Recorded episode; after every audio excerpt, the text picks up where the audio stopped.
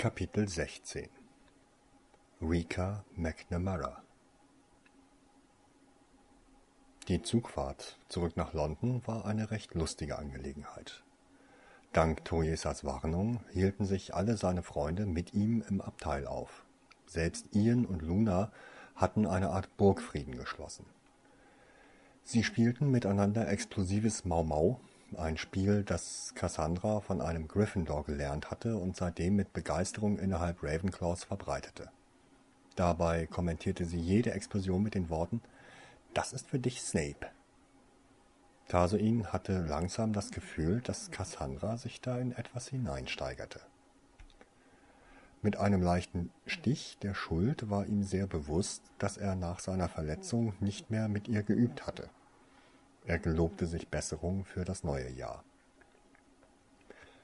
Alec versuchte ihm gerade die Feinheiten des Zaubererschachs beizubringen. Weder Alec noch Tarsoin waren besondere Leuchten in diesem Spiel, aber sie hinterließen wenigstens jedes Mal ein gruseliges Schlachtfeld.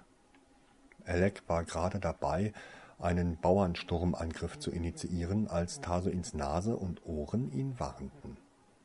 Waldmeister und trippelnde Schritte. Slytherin, flüsterte er. Sofort waren alle still. Nur zwei, fügte er hinzu. Sekunden später wurde die Kabinentür zur Seite geschoben. Sehr langsam und vorsichtig, wie Tase ihn fand, gar nicht so energisch wie erwartet. Ach, wie süß, freute sich Vivian Hogan mit falscher Begeisterung. Sie sind alle da. Da hat wohl wer den Köder geschluckt, kicherte Regina Kosloff gemein. Auf, Toriesa ist halt Verlass. Haut ab, oder wir werfen euch raus, fauchte Alec. Das solltet ihr euch überlegen, lachte Hogan überlegen. Seht ihr das hier?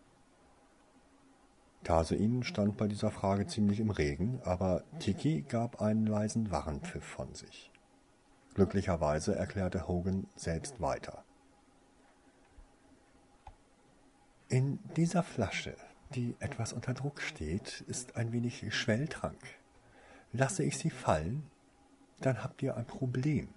Und ich schätze, nur ich weiß, wo hier im Zug das Gegenmittel ist. Vielleicht sollten wir es darauf ankommen lassen, ließ sich Alec nicht einschüchtern. Du lässt es eh fallen, aber würdest es wenigstens auch bereuen. Aber, aber, feixte Hogan, wer wird denn gleich so aggressiv sein? Ich möchte doch nur einige Minuten eure Aufmerksamkeit genießen. Der Schwelltrank soll euch nur von Dummheiten abhalten. Dann bring es hinter dich, mischte sich Cassandra ein. Das Mädchen bemühte sich gelangweilt zu klingen, doch es war offensichtlich, dass sie ein wenig die Drohung fürchtete. Ihr dürft uns nicht als Feinde betrachten, erklärte Koslow, denn eigentlich sind wir hier, um euch vor Ärger zu bewahren. Wir haben ein Herz für die niederen Häuser, bestätigte Hogan. Kommt zum Thema, zischte Ian sonst wähle ich das schnelle Ende mit Schrecken.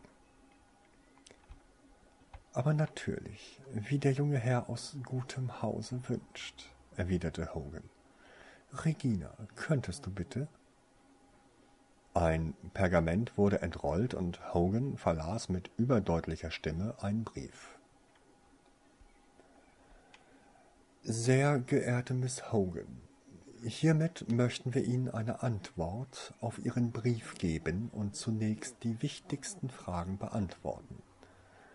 Ja, Sie sollten besorgt sein. Vor allem, da wir inzwischen auf Ihre Anfrage bei Ihrem Schulleiter erfahren haben, Ihre Frage nicht theoretischer Natur war. Da Sie jedoch so besorgt um Ihren Mitschüler sind, haben Sie auch eine genauere Antwort verdient die von Ihnen eingehend geschilderten Symptome Schlaflosigkeit, Angstattacken, Gefühlskälte, Lebensunlust, Albträume zeugen von einer stark angegriffenen Psyche. Laut Aussage ihres Direktors besteht keine unmittelbare Gefahr des baldigen Kontrollverlustes, doch nach Konsultation einiger Kollegen hier im St. Mungos Hospital sind wir uns dessen nicht so sicher. Wir haben Fälle der Vergangenheit mit ihrer Beschreibung verglichen und haben mit Besorgnis feststellen müssen, dass es viele ähnlich gelagerte Krankheitsverläufe gab und alle endeten gleich in einem gewalttätigen Ausbruch. Auslöser sind meist extreme Gefühlszustände und Stresssituationen. Vor allem Angst und Wut in Verbindung mit traumatischen Erlebnissen kann zu Gewalttätigkeiten gegen andere und gegen den Kranken selbst führen. Wir möchten Ihnen nahelegen, sich von fraglicher Person fernzuhalten und zu verhindern, dass es zu emotionalen Extremzuständen kommt. Warnen Sie Ihre Mitschüler und Lehrer. Wir haben zeitgleich mit diesem Brief je einen weiteren an den Direktor von Hogwarts, das Zaubereiministerium und an den Schulrat geschickt, in dem wir eine nähere Untersuchung im St. Mungos empfehlen. Wir wollen doch nicht, dass sich die Tragödie von Jack Sjössion wiederholt. Hochachtungsvoll Dougal Pernicchio, stellvertretender Oberheiler der Abteilung für seelische Erkrankungen. Tarsuin empfand Hass, und zum ersten Mal in seinem Leben war es nicht in einem Traum. Wenn es Koslow und Hogan wirklich nur aus Sorge um die anderen Schüler gegangen wäre, dann hätte er es verstanden. Er hätte es sogar begrüßt, wenn sie zu ihm gekommen wären und ihn gebeten hätten, sich diesen Brief durchzulesen, denn im Grunde standen da nur all die Befürchtungen drin, die er selbst hegte. Aber die beiden Slytherin-Mädchen hatten den Brief nur benutzt, um ihn vor seinen Freunden zu blamieren und sie ihm abspenstig zu machen. Sie glaubten selbst nicht an das, was da stand. Davon zeugte ihr fieses Lachen. Wahrscheinlich hatten sie in ihrem Brief an den Arzt deutlich übertrieben, ohne zu wissen, wie nah sie der Wirklichkeit waren. Das bedeutete aber auch, dass Toriesa nichts über ihn erzählt hatte, denn hätte sie den Mädchen etwas mehr mitgeteilt, dann hätten sie nicht so verletzend gelacht. Stattdessen hätten sie sich eher Sorgen machen müssen. Erwähnen sollte ich noch, dass Dumbledore heute deswegen ins Ministerium gerufen wurde. Und wenn alles gut läuft, wird dieser Freak da nicht mehr nach Hogwarts zurückkehren, freute sich Koslow unverhohlen. Hau bloß ab, keuchte Binona. In ihrer Stimme tobte Zorn. Lass den Zauberstab stecken, Darkcloud, fauchte Hogan sofort. Du vergisst das hier. Tarsuins Ohren hörten, wie die Flüssigkeit in dem Glas hin und her schwappte. Ihr solltet trotzdem gehen, sagte Ian relativ ruhig. Wir könnten sonst zur Ansicht kommen, es würde das Opfer lohnen. Wir sind hier noch nicht fertig, erwiderte Koslow. Denn eines habt ihr alle hier noch nicht begriffen.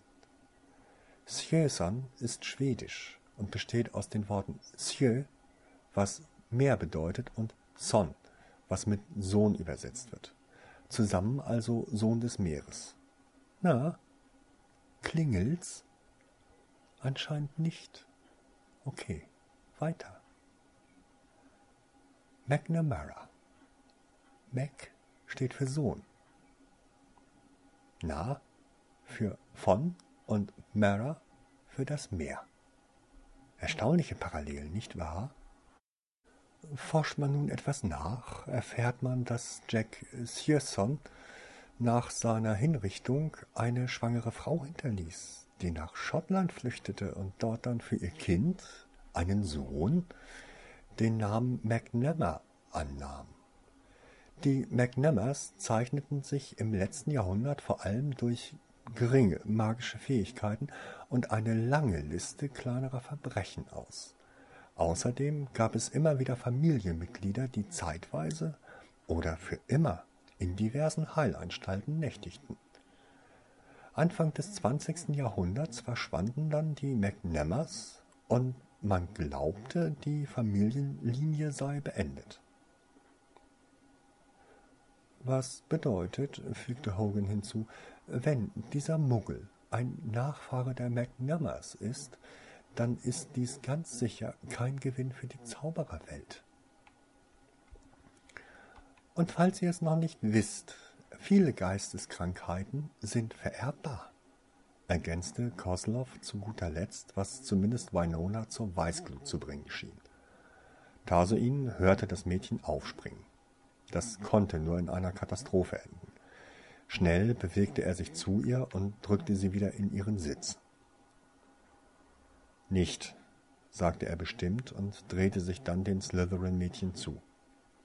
Verzieht euch. Und, wenn wir keine Lust haben? forderte ihn Vivian Hogan heraus. Als Antwort zog Taso ihn betont langsam den Umhang von seinen Schultern und nahm ihn in die linke Hand. Wahrscheinlich schauten jetzt einige recht befremdet auf das lange Messer, das er seit seinem Zusammenstoß mit Snape in einer Scheide an der Hüfte trug. Schon mal überlegt, was sein könnte, wenn das alles stimmt? Fragte er leise, ohne sich seine Wut anmerken zu lassen. Wäre dein Zauber schneller als mein Messer? Es war still im Abteil. Tarsein konnte spüren, wie entsetzt die Slytherins, aber auch seine Freunde über diese Drohung waren. Plötzlich schwappte die Flüssigkeit im Glas heftig und Tiki stieß einen Warnruf aus. Geübt durch sein regelmäßiges Ballspielen mit Merton, riss Tarsoin seinen Umhang vor sich hoch und spürte, wie etwas weich dagegen prallte. Schnell formte er mit der rechten Hand unter dem Einschlagpunkt eine Art kleinen Sack und verhinderte so, dass das Glas auf den Boden fiel. Trotzdem hörte er, wie sich der Pfropfen unter dem Druck und dem Geschüttel öffnete. Doch der Inhalt benetzte nur den Stoff. Energisch hielt Tarsoin den Slytherin-Mädchen den nassen Stoff entgegen. Zum Glück wirkte Schwelltrank nur auf lebende Materie, denn Tarsein hörte, wie ihm einige Tropfen auf die Schuhe fielen. Es ist Zeit zu gehen, sagte Tarsein ernst und atmete schwer. Ihr seid und wart hier nicht erwünscht. Augenblicke später hörte er vier trappelnde Füße sich schnell entfernen. Selbst völlig perplex stand er mitten im Abteil und hielt immer noch seinen Umhang weit von sich gestreckt.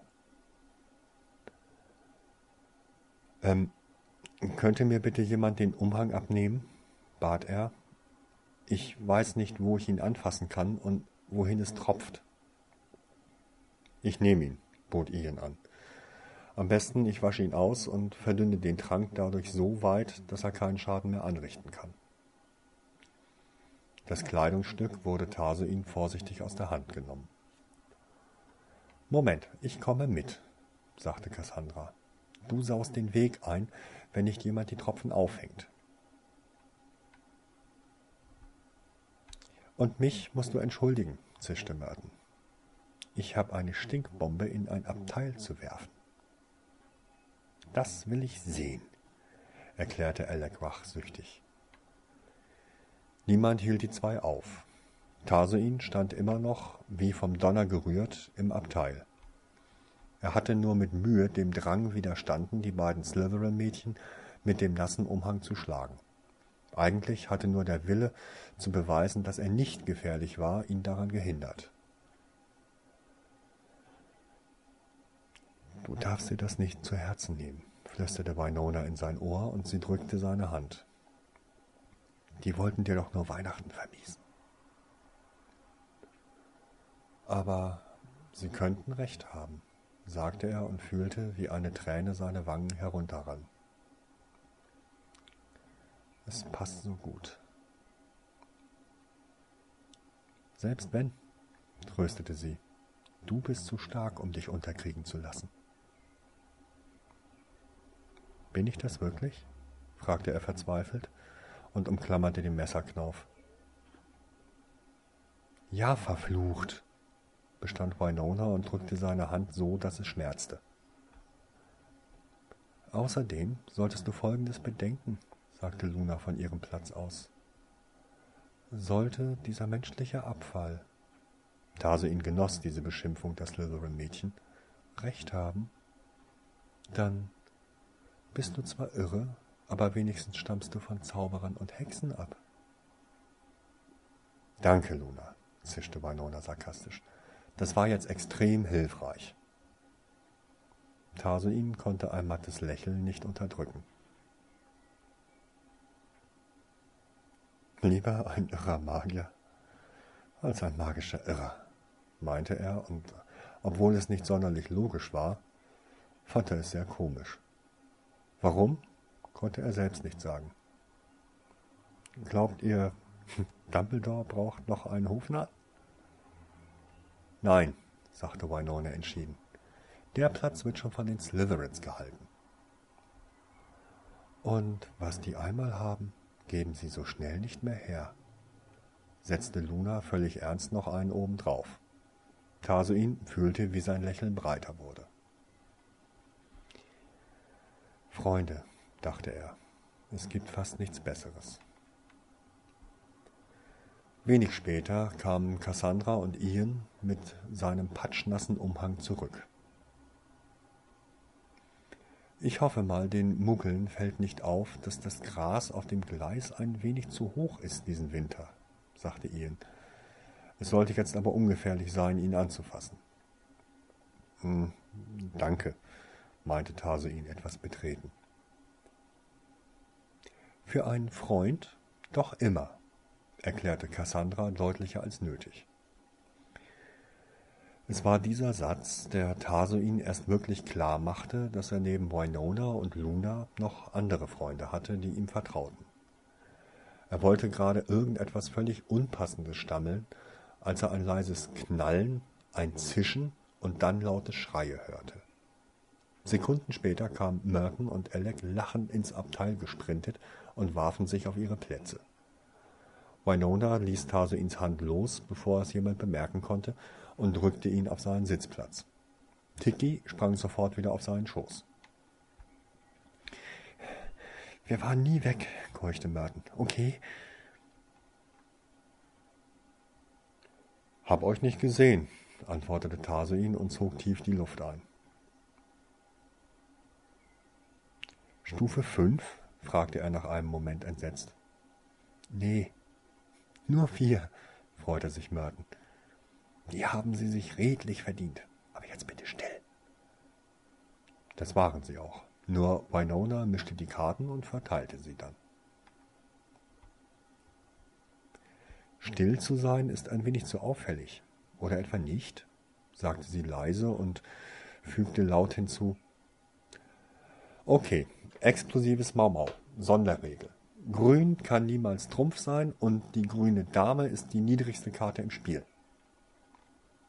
Kichernd nahm jeder seine Karten, selbst Tarsuin, der eh immer nur die Karte spielte, die Tiki gerade für hübsch befand. Das gab dem Spiel eine recht chaotische Komponente, die meist zu furchtbaren Irrungen und Wirrungen bei den anderen führte. Tarsuin hatte so sogar schon mal gewonnen, obwohl er da nicht so sicher war, ob man sich nicht zu seinem Sieg verschworen hatte. Sie schafften nicht einmal das erste Spiel, als die Tür des Abteils geöffnet wurde und Penelope dastand. Die Slytherins behaupten, ihr hättet eine Stinkbombe in ihr Abteil geworfen, sagte sie zornig. Welchen Grund sollten wir haben? fragte Merton gelangweilt. Tarsuin natürlich, antwortete Penelope, und ihr Unglaube war fast greifbar. Wir haben versprochen, ihnen nichts zu tun, solange sie ihn in Ruhe lassen, erklärte Merton und spielte eine Karte aus. Rot sieben, fügte er noch für Tarsuin hinzu. Und? Haben sie dich in Ruhe gelassen, Tarsuin? forschte die Vertrauensschülerin. Ich hatte die letzten drei Wochen keine Probleme in der Schule, versicherte Tarsuin wahrheitsgemäß und spielte für Tiki die vierte Karte von links. Ach, wirklich? sagte die Vertrauensschülerin zweifelnd. Tiki gewann den Stich. Wirklich? sagte Tarsuin und spielte die Karte ganz rechts. Na, dann werde ich mal Samuel sagen, dass es keine Hogwarts-Fehde war, sagte Penelope und ging davon. Kaum war sie weg, fragte Alec nüchtern. Warum zum Teufel schaffen wir es nie, Penelope richtig anzulügen? Weil sie uns meist deckt, wenn sie unsere Gründe versteht und es im Rahmen bleibt, erklärte Merton, der dank seiner Stinkbomben mehr Erfahrungen mit Penelope gesammelt hatte als jeder andere in der ersten Klasse. Deshalb auch nur Stufe 4. Was ist eigentlich Stufe 4? erkundigte sich Winona flüsternd. Stufe 4 wirkt nur zehn Minuten, sagte Merton, und haftet nicht an der Kleidung. Du hast Stinkbomben nach ihrer Wirkung katalogisiert? fragte Alec verblüfft. Natürlich. Du weißt doch, was Snape immer behauptet. Der Standard Ravenclaw kann nicht mal ohne einen Plan aufs Klo gehen. Ich schätze, bei mir hat er damit recht. Merton hat einen ganzen Katalog angelegt, führte Tase ihn weiter aus, mit Wirkweise, Nebenwirkungen, Problemfällen, Gegenanzeigen und einer Verbrechenskategorie, plus einer Einschätzung der maximal zu erwartenden Strafe. Ich denke, Merton sollte Jurist werden, lachte Cassandra, sofern er nicht die Laufbahn eines Verbrechers einschlägt. Verbrecher geht leider nicht, kommentierte Merton voll gespielter Traurigkeit. Denn ich weiß genau, dass du mir auf den Hacken hängen würdest. Und Ian würde in dem Propheten schreiben, dass sich diese Laufbahn schon in deiner Jugend abzeichnete, fügte Alec grinsend hinzu. Das würde ich nie, wehrte dieser sich lachend. Ich bin der Wahrheit verpflichtet. Ich würde schreiben, dass Merton schon als Verbrecher nach Hogwarts kam und wir ihm einfach nicht helfen konnten. Herzlichsten Dank, Ian, lachte Merton. Tarsein wunderte sich ein wenig darüber. Er empfand die Frotzeleien Merton gegenüber als etwas zu übertrieben, aber anscheinend war er der Einzige, der so empfand. Alle anderen amüsierten sich köstlich. Und dann kam noch hinzu, dass niemand Fragen an Tarsein stellte. Keiner seiner Freunde schien neugierig oder dem von den Slytherins Gehörten irgendeine Bedeutung zu schenken, obwohl sie alle ahnten, dass es durchaus wahr sein konnte. Sie mussten es einfach annehmen. Sie hatten erlebt, wie er aus seinem zu langen Albtraum aufgewacht war. Das hatte ihm Winona gebeichtet. Sie konnten das doch nicht ignorieren. Irgendwann beschloss er dann mit dem Grübeln aufzuhören und schloss sich der allgemeinen Fröhlichkeit wieder an. Zum Vergnügen aller erzählte Merton leise von den grünen Gesichtern der fünf Slytherin-Mädchen und noch drei Jungen, die zufällig mit im Abteil gewesen waren. Er schwor auch, dass sich mindestens einer der acht geräuschvoll übergeben hatte, wobei Tase ihn verzichtete, darauf hinzuweisen, dass er selbst das nicht gehört hatte. Am Ende war es jedoch eine schöne Reise gewesen. Trotzdem wurde Tase ihn nervös, als es dem Ende zuging.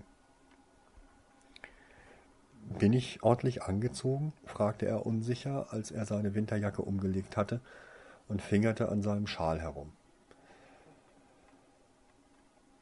Er war normale Muggelkleidung schon fast nicht mehr gewohnt. Alles korrekt so? Mein Gott, stieß Ian aus. Unglaublich, pflichtete Alec lachend bei. Da so ihn geht die Muffe vor seiner Schwester. Die Schwester muss ich kennenlernen, meinte Cassandra. Ich habe ihr einiges zu erzählen. Das half nicht sonderlich, um Taso ihn zu beruhigen. Er lächelte zwar über die Scherze, aber in seinem Magen rumorte es. Alles ist korrekt, beruhigte Winona leise. In ihrer Stimme lag alles andere als Begeisterung, doch in seiner eigenen Vorfreude entging ihm das. Auf dem Bahnsteig war akustisch die Hölle los. Überall sich laut begrüßende Familien, durcheinanderlaufende Menschen und Tiere, die Lärm wegen des vielen Lärms machten. Ohne Tiki wäre das zu viel für Tarsein gewesen. Eigentlich war es erstaunlich, dass ein Tier der Wildnis wie Tiki besser mit Menschenmengen klarkam als er. Merton, Alec, Cassandra und Ian hatten inzwischen ihre Eltern entdeckt und begrüßten diese stürmisch. Da ist mein Vater, sagte plötzlich Luna. Und die Frau neben ihm muss dann deine Schwester sein. Komm. Luna und Winona führten ihn quer über den Bahnsteig. Als sie stehen blieben, zog er tief die Luft ein und ging dann langsam auf eine Person zu, die leicht nach Krankenhaus und Lotus duftete. Rika? fragte er, was sofort mit einem rauen Lachen quittiert wurde. Rika ging vor ihm auf die Knie und ihre Arme schlangen sich um ihn. Hallo, mein Kleiner, flüsterte sie. Er drehte den Kopf nach rechts und legte vorsichtig seine linke Wange gegen die ihre. Ihre Haut war weich und warm wie immer, doch auch sehr dünn, und er konnte die Wangenknochen überaus deutlich spüren. Sanft fuhr er ihr mit den Händen über den Kopf und über ihre linke Gesichtshälfte. Sie trug ein Barett und die rechte Gesichtshälfte verhüllte ein Seidentuch. Rikas Haare waren nicht mehr rückenlang, wie er sie in Erinnerung hatte, sondern nur noch einige Millimeter kurz und irgendwie dünn. Schön dich zu fühlen, Rika, flüsterte er in ihr Ohr. Ihre Arme schlangen sich etwas fester um ihn. Nicht nur die Haare waren dünn, stellte er mit einem kalten Schaudern fest. Nach einigen Sekunden löste sie sich ein Stück. Hallo, Dicky, sagte Rika und streichelte die Mungo auf seiner Schulter. Danke, dass du auf Tarsein aufgepasst hast. Tiki schnurrte begeistert und wechselte sofort auf Rikas Schulter. Seine Schwester richtete sich auf und ergriff seine Hand. Tarsein, Möchtest du mir nicht deine Freunde vorstellen?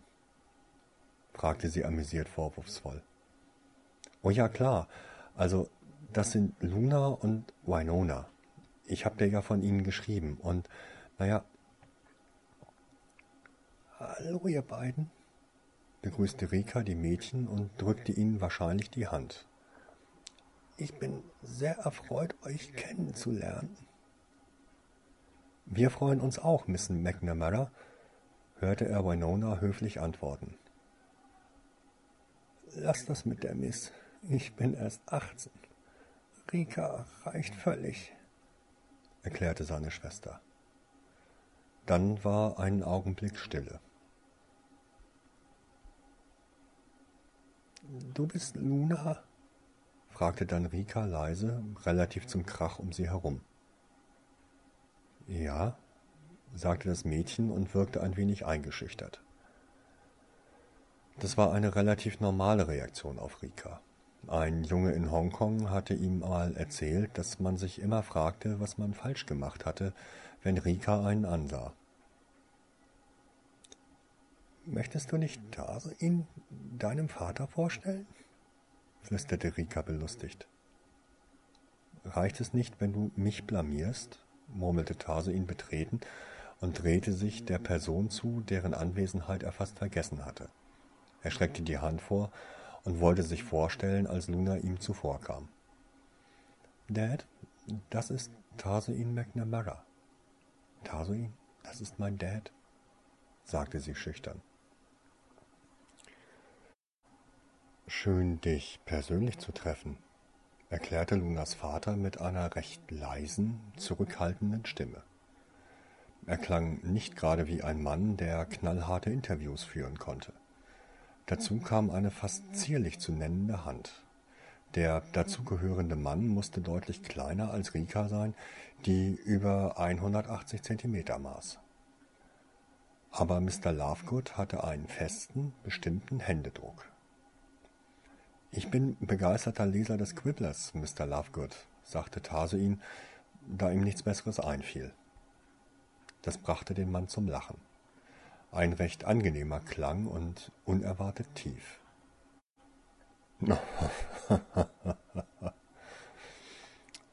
Endlich mal jemand, der sich nicht scheut zuzugeben, dass er den Quibbler liest und mag, freute er sich und eine dicke Brise Ironie zog über Tarsuin hinweg. Aber darüber können wir später sprechen, Tarsuin. Luna schaut mich schon so vorwurfsvoll an. Kommt. Ein Muggel-Taxi-Dings wartet draußen auf uns, da das Ministerium ein paar Extraregeln für uns aufgestellt hat. Er führte sie durch den Tunnel, der eigentlich eine Wand war, und dann über den Bahnhof nach draußen. Tarsoin hielt seine Hand fest um die von Rika. Auf der Straße angekommen, gingen sie sofort zu einem Taxi. Und was ist mit Ihnen, junge Dame? Fragte Mr. Lovegood beim Einpacken des Gepäcks in den Kofferraum. Ich werde mir auch ein Taxi nach Hause nehmen, erwiderte Winona düster. Ich weiß, wie man das macht und habe auch das nötige Geld. Du bist die Tochter der Darkclouds? vermutete Mr. Lovegood irgendwie mitfühlend. Winona gab keine Antwort, was vermuten ließ, dass sie nickte. Wir nehmen dich mit zur Winkelgasse. Von dort reisen wir dann mit Flohpulver nach Hause, bestimmte Lunas Vater. Keine Widerrede. Eigentlich sollte man annehmen, dass sie sich wenigstens darum kümmern würden. Und so geschah es. Sie fuhren mit zwei Taxen zum tropfenden Kessel und gingen dann in die Winkelgasse. Obwohl Tarsoin liebend gern hier ein wenig herumgestromert wäre, die Gerüche und Geräusche waren wie immer sehr verführerisch, trieb Mr. Lovegood sie schnell zu dem Kaminbahnhof, demselben, den er schon mit Hagrid kennengelernt hatte. Zuerst verabschiedeten sie sich von Winona, dann ging Luna und als nächstes seine Schwester auf die Reise. Die Ruhe, mit der Rika dann ihren Zielort aussprach, Lunas Castle, und das Flohpulver benutzte, ließ ihn vermuten, dass sie auf diese Weise schon nach London gekommen war. Dann war er selbst dran und er musste feststellen, dass er eine Reise auf diese Art noch immer hasste. Sekunden später stand er dann in einem Haus und wurde von Rika aus dem Kamin gezogen. Kurz darauf folgte auch Mr. Lovegood. Sofort lief Tiki wieder von Rikas auf seine Schulter. Sie wusste, er würde ihre Hilfe in einem unbekannten Haus brauchen. So, jetzt können wir das normale Feuer wieder anmachen, bemerkte Mr. Lovegood. Moment. Zwei kurze Worte, und schon prasselte rechts von Tarsoin ein Feuer. Fühlt euch wie zu Hause, fuhr er fort. Rika, Tarsoin, Wärmt euch doch ein wenig am Kamin auf. Luna und ich bringen die Sachen nach oben und machen dann eine Kleinigkeit zu essen. Du hilfst mir doch, Luna, oder? Natürlich, Dad, antwortete Luna sofort, und die beiden gingen eine Treppe im linken hinteren Teil des Raumes nach oben. Sie sind sehr rücksichtsvoll, flüsterte Rika amüsiert und zog ihn zu einem bequemen Sofa. Wie geht es dir?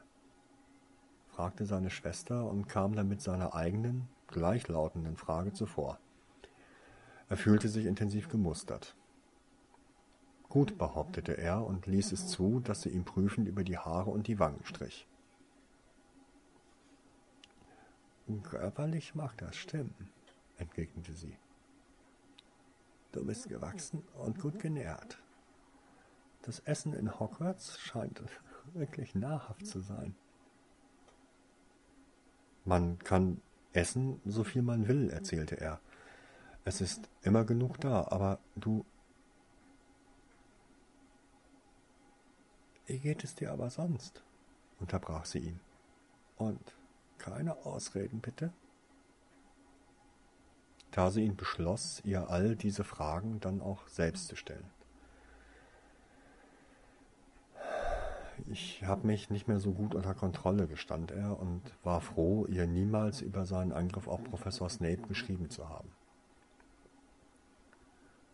Wie sind deine Träume? fragte sie weiter.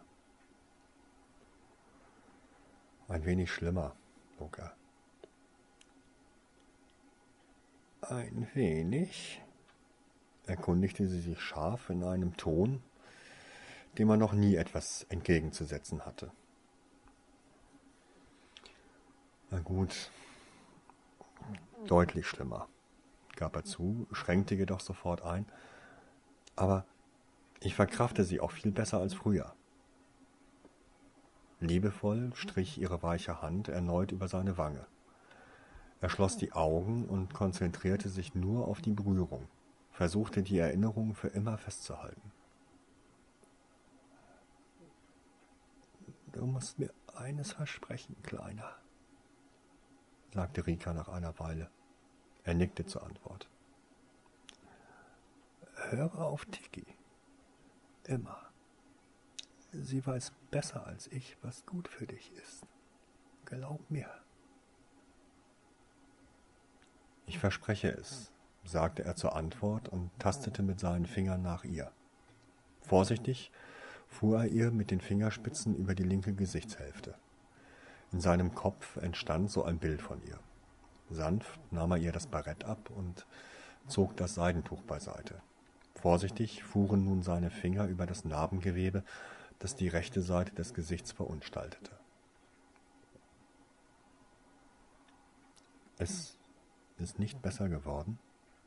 flüsterte er enttäuscht. Die Salbe hat nicht geholfen. Aber alle anderen haben, tröstete Rika ihn. Ansonsten säße ich nicht hier, sondern wäre vor ein paar Wochen an meiner Lungenentzündung gestorben. Du hast mir einige Monate geschenkt, Nur Monate? entfuhr es ihm verzweifelt, und zum zweiten Mal an diesem Tag rann eine Träne seine Wange hinunter.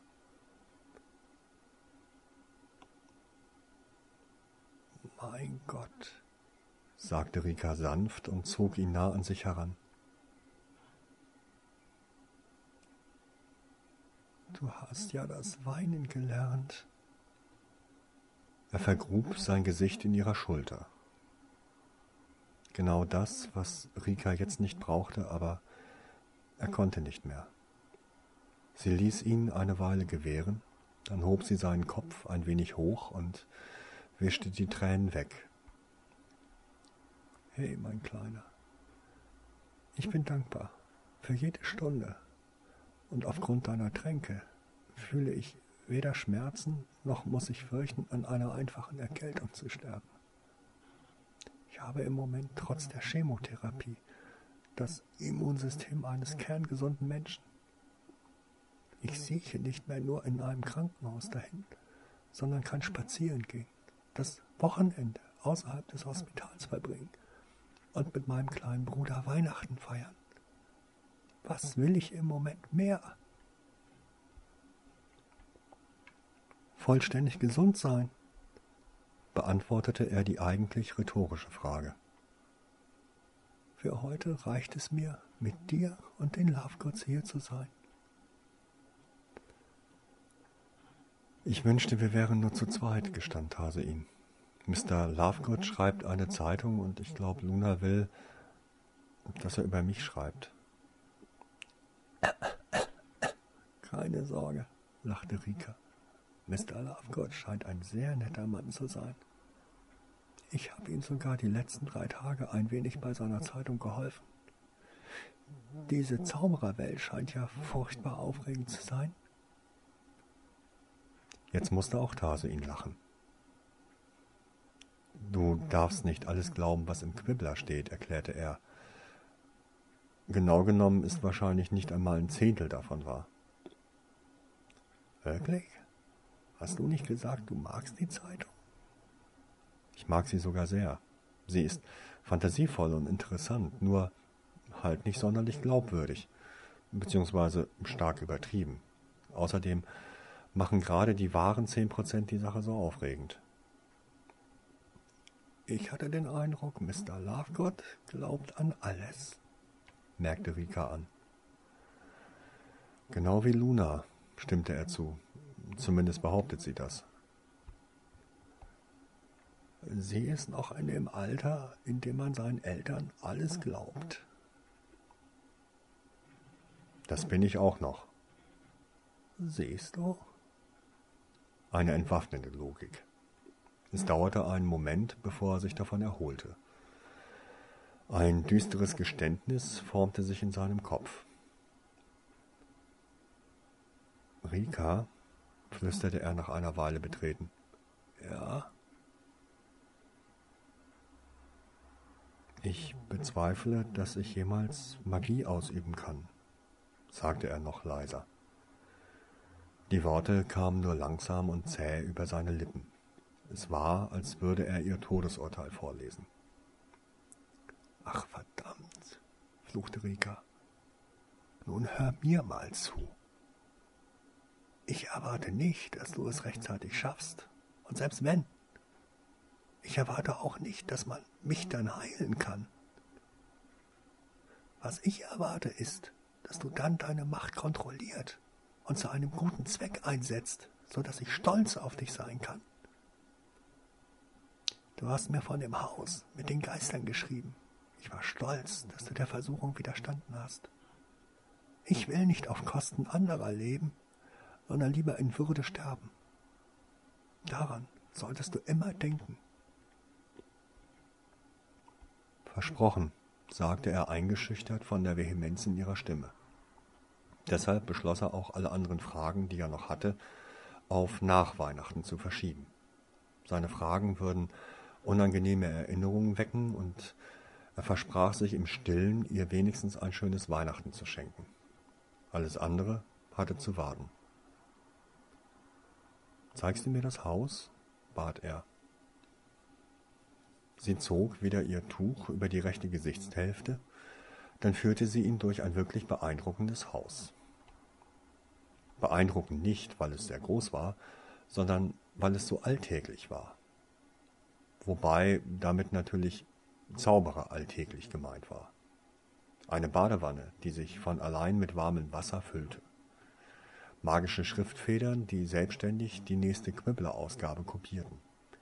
Lunas Zimmer, in dem kleine Feenillusionen über dem Bett kreisten. Im Grunde war das Haus eine reine Wunderbude. In Hogwarts gab es so etwas nicht. Zumindest nicht so offensichtlich und selbstverständlich. Wahrscheinlich, weil man die Schüler nicht verwöhnen wollte. Die Begeisterung in Rikas Stimme zeigte, wie sehr sie die ungewöhnlichen Dinge hier faszinierten. Sie benahm sich stellenweise wie ein kleines Kind, ein Verhalten, was Tarsoin noch nie bei ihr bemerkt hatte. Das Abendessen danach war zwar gut gemeint, aber man merkte deutlich, dass weder Luna noch ihr Vater über Talent in der Küche verfügten. Glücklicherweise konnte man bei einem Sandwich nicht so viel falsch machen. Trotzdem war der Abend eine vergnügliche Angelegenheit. Rika und Mr. Lovegood fragten Luna und Tarsoin stundenlang nach ihrer Zeit in Hogwarts aus. Da Luna meist lange Antworten vermied, war es an Tarsoin, die größtenteils lustigen Geschichten etwas näher auszuführen. Angenehmerweise verlagerte sich das Gespräch dann im Laufe des Abends immer mehr in Richtung Mr. Lovegood, der vor selbst erlebten Merkwürdigkeiten geradezu überfloss. Dazu kam auch noch, dass er sehr geschickt die Dramaturgie aufbaute und die Pointen setzen konnte. Ein ums andere Mal brachte der Mann die Runde zum herzhaften Lachen, und am Ende des Abends fragte sich Tarse warum er diesen Mann gefürchtet hatte. Als dann jedoch Rika und Luna langsam mit dem Kopf auf dem Tisch einschliefen, wurde die allgemeine Nachtruhe ausgerufen. Mr. Lovegood ging in sein Schlafzimmer, Rika mit Luna in das Zimmer des Mädchens. Ohne großes Theater hatte Mantase ihn Decken und Kissen in die Wohnstube gebracht. Am nächsten Morgen schmiss Mr. Lovegood die beiden Mädchen recht früh aus dem Bett. Tarsein konnte über das Murren der beiden nur lächeln. Das war ein Problem, das er nicht kannte. Es kam extrem selten vor, dass jemand ihn weckte. Irgendwann kamen die beiden dann aber doch herunter. Es sind doch Ferien, Dad, maulte Luna etwas, doch das schien diesen nicht zu stören. Die Weihnachtsausgabe muss noch verschickt werden, und ich dachte, ihr würdet euch freuen, noch ein paar Einkäufe in der Winkelgasse machen zu können. Wäre doch ein Weg. Aber wenn ihr wünscht, geht wieder ins Bett, und ich fahre mit Tarsein allein. Er ist übrigens hellwach. Der schummelt ja auch, murmelte Rika müde. Wir kommen mit, erklärte Luna deutlich wacher. Diese Bereitschaft zu helfen ist wirklich lobenswert, lachte Mr. Lovegood. Wer hat denn was von helfen gesagt? erklärte Luna kühl. Ich sprach vom Einkaufen. Genau, bestätigte Rika mit unterdrücktem Lachen. Männer verdienen das Geld, Frauen geben es aus. Das ist die gottgegebene Ordnung der Dinge. Ich schätze, damit haben sie uns, kommentierte Lunas Vater in Richtung Tarsuin. Da kann man nichts machen, stimmte er zu. Du hast deinen Vater gut erzogen, Luna, lachte Rika. Was ist das? Tarsuin hörte sie sein Papier vom Tisch nehmen. Oh, sagte er schnell, nur meine Einkaufsliste. Sieht gut aus, erklärte sie, aber hast du Mr. Lovegood dazu schon befragt? Vielleicht hat er eine andere Planung? Ähm, hab ich vergessen, sagte er. Um was geht's denn? erkundigte sich Mr. Lovegood neugierig. Naja, Tarsein würde gerne für uns kochen, sagte Rika in diplomatischem Ton. Es sei denn, Sie haben etwas anderes geplant. Naja, normalerweise kaufen wir bei Martha Tasteley. Aber was denkst du, Luna? Bestehst du auf Routine? Luna sagte nichts. Das ist meine Tochter, freute sich Mr. Lovegood. Wir gehen volles Risiko. Tarsein macht das Essen. Äh, für den Weihnachtsabend würde ich aber trotzdem etwas klassisch Europäisches vorschlagen, gab Rika zu bedenken. Tarsuin nickte, da sie recht hatte. Ein wenig enttäuscht war er jedoch schon, denn er hatte ihr Leibgericht als Überraschung kochen wollen. Schnell fügte er noch ein paar weitere Punkte zu der Einkaufsliste, und dann gab es auch schon ein Frühstück, das er selbst mit Mr. Lovegood bereitet hatte. Sie wollten gerade aufbrechen, und Lunas Vater hatte schon das Feuer im Kamin gelöscht, als plötzlich draußen ein lautes Knallen und kurz darauf ein drängendes Klopfen an der Haustür erklang. Mr. Lovegood öffnete. Sei gegrüßt, Harold. Könnte ich dich einen Moment sprechen? fragte eine unbekannte männliche Stimme. Natürlich, Daniel. Was gibt es? erwiderte Mr. Lovegood und schloss die Tür von außen. Es war kaum etwas von draußen zu hören, selbst für Tarsuin. Was bereden Sie, Tarsuin? fragte Rika neugierig. Ich kann nur Lunas Dad verstehen, sagte er und wiederholte leise dessen Worte. Muss das sein? Er ist viel zu jung. Nein, er weiß nichts. Ist die Lage denn so verzweifelt? Bei den Bedingungen kann der Zauber aber auch in die falsche Richtung gehen. Dumbledore hat ihn vorgeschlagen? Manchmal habe ich den Eindruck, dass die Welt verrückt wird. Eine kleine Chance ist besser als gar keine.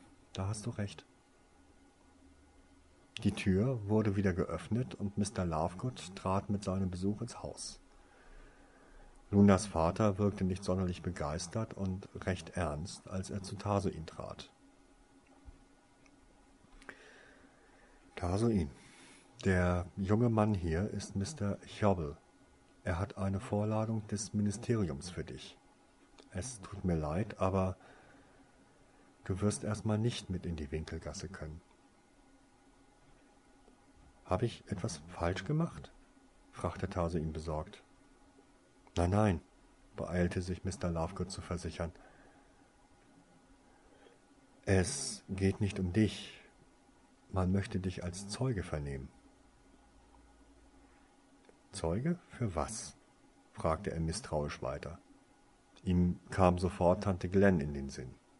Hatte man sie erwischt? Welchen anderen Grund konnte es dafür geben, dass Dumbledore ihn dabei haben wollte? Das darf ich dir nicht sagen. Du wirst es erfahren. Was ist, wenn ich nicht gehen will? sagte er und fühlte einen kleinen Anflug von Angst. Er hatte so viel, das er zu verbergen gedachte. Dank Professor Snape wusste er, wie einfach es war, in seine Gedanken einzudringen. Ich weiß, dass du Angst hast, sagte Mr. Lovegood eindringlich, und ich weiß auch, du hast keinen Grund mir zu vertrauen. Und ganz sicher nicht solltest du dem Ministerium vertrauen. Aber ich bitte dich, geh hin. Es ist wichtig, und solange du nicht lügst, kann dir nichts geschehen.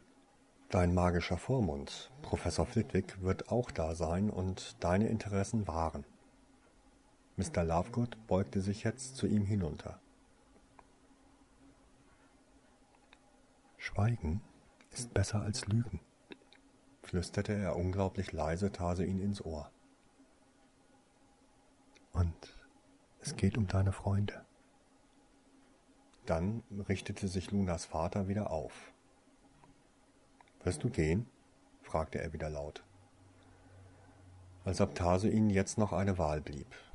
Hilfe suchen schaute er zu Rika. Du hast unterschrieben, dass du mindestens ein Jahr lang ihrer Welt angehörst, um sicher zu sein, sagte sie ernst. Jetzt musst du auch die Bürden dieser Welt tragen. Tasein mochte diese Gefühl-Pflicht-Geschichten überhaupt nicht. Aber er war erzogen, sie zu beachten und zu verstehen. Ich gehe mit, sagte er.